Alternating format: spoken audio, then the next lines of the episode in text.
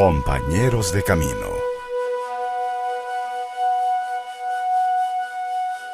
Y ahora le invitamos a compartir la vida de uno de nuestros compañeros de camino. Escuchemos con atención. Le invito a que abramos las páginas de nuestro santoral, el libro de oro de ejemplos de vida y de santidad de nuestra Madre la Iglesia, que hoy nos presenta una festividad muy importante para nosotros aquí en Esquipulas, una fiesta que nos hace agradecer a Dios tantas bendiciones que hemos recibido de Él. Porque un día como hoy, 4 de enero, solo que en el año 1759, se bendijo el nuevo templo del Señor de Esquipulas, un grande y suntuoso calvario, decía Fray Pedro Pardo de Figueroa, con el paso del tiempo convertido en el santuario más célebre de todo el reino de Guatemala y posteriormente conocido como la Basílica del Señor de Esquipulas. Para hablar de la Basílica del Señor de Esquipulas tenemos que hacer memoria primero de lo que le da sentido y origen a la misma basílica, es decir, la bella y consagrada imagen del milagroso Señor de Esquipulas. A mediados del siglo XVI se tienen ya noticias que en las regiones del oriente de Guatemala se ha comenzado el trabajo evangelizador por parte de misioneros llegados de España y así llegó la evangelización a los pueblos de Quesaltepeque, a los cuales pertenecía una pequeña población llamada Isquipulas. Los habitantes de Isquipulas, hoy Esquipulas, luego de haber recibido el anuncio de la fe cristiana, el querigma, el anuncio gozoso de que Cristo ha muerto por nuestros pecados y ha resucitado para nuestra salvación, los moradores de este lugar decidieron tener la imagen de un Dios tan bueno, crucificado, del cual les habían hablado sus evangelizadores. Y fue así que se pusieron en contacto con el provisor del obispado de Guatemala, don Cristóbal de Morales, quien los remitió con uno de los artesanos más renombrados del reino de Guatemala, don Quirio Cataño. Se concertó con Quirio Cataño la hechura de un crucifijo bien perfecto y acabado. Se estipuló el precio del mismo y la fecha para su posterior entrega el día 4 de octubre de 1594. El contrato fue firmado el día 29 de agosto de ese mismo año. La imagen fue entregada en la fecha convenida para satisfacción de todos y empezó su peregrinar hacia su pueblo de Esquipulas, a donde llegaría un día 9 de marzo del año 1595. La imagen del Santo Crucifijo hemos recordado llegó un 9 de marzo de 1595 y fue recibida con mucha alegría por los habitantes del lugar, quienes la colocaron en una pequeña ermita a donde empezaron a llegar poco a poco en gran número devotos del Señor.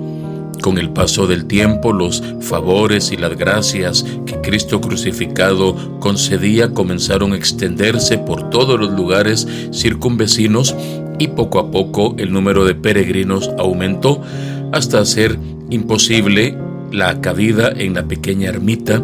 Ella era insuficiente su tamaño para albergar a todos los peregrinos. A finales del siglo XVI entonces comienzan las peregrinaciones o llamadas también romerías a lo largo y ancho de la Capitanía General del Reino de Guatemala.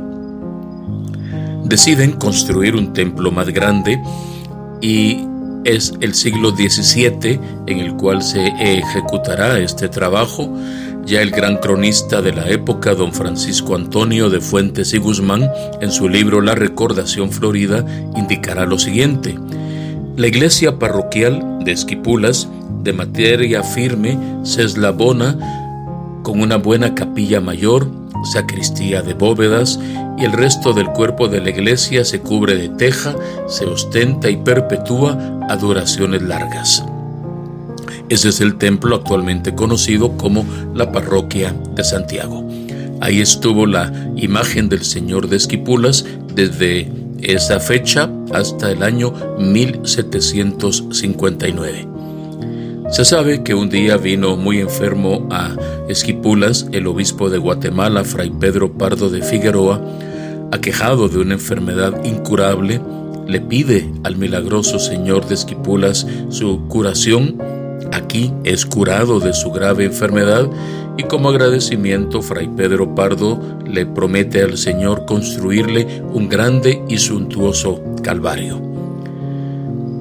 Comienza el trabajo de construcción del el nuevo templo que durará más o menos 20 años y el cual no logra verlo concluido Fray Pedro Pardo de Figueroa, dado que fallece el 2 de febrero de 1751 aquí en Esquipulas. Será su sucesor, Francisco de Figueredo y Vitoria, el cual continuará los trabajos y los llevará a su feliz término. Y él mismo fijará la fecha de bendición del nuevo templo el día 4 de enero del año 1759. Dos días después, el 6 de enero, se trasladará la imagen del templo parroquial de Santiago, antiguo santuario del Señor, a su nuevo templo y comenzará la novena dedicada al Señor de Esquipulas, la cual terminaría con la gran fiesta solemne del 15 de enero, como ya era costumbre. Así que hoy estamos dando gracias a Dios por este gran regalo que nos permite celebrar en este acontecimiento tan importante, recordando el momento en que fue bendecida la Basílica del Señor de Esquipulas. Estamos hablando que hoy está cumpliendo entonces 265 años de su bendición cuántos testimonios, cuántos milagros, cuántas conversiones, cuántos momentos de gracia se han vivido en este santuario hermoso. El santuario es una antena de la misericordia divina, es la casa de Dios, la puerta del cielo, el lugar desde el cual el Señor reparte amorosamente sus gracias y sobre todo su misericordia. Hoy damos gracias al Señor por este gran regalo y le pedimos que continúe desde aquí bendiciendo a Guatemala y al mundo entero y que sea un compromiso para nosotros cuidar, valorar siempre este lugar sagrado y cualquier otro lugar en el cual nos congreguemos para la escucha de la palabra y la fracción del pan dado que los lugares sagrados, templos, oratorios, parroquias, santuarios, basílicas, son lugares precisamente sagrados porque ahí Dios manifiesta su gracia, su amor y su misericordia. Y acudimos hoy a esta fuente de misericordia en el corazón traspasado de Cristo que desde la cruz hoy nos bendice nuevamente amorosamente a todos. Te adoramos, oh Cristo, y te bendecimos porque con tu santa cruz redimiste al mundo. Hemos escuchado la vida, el ejemplo y la santidad de un compañero de camino.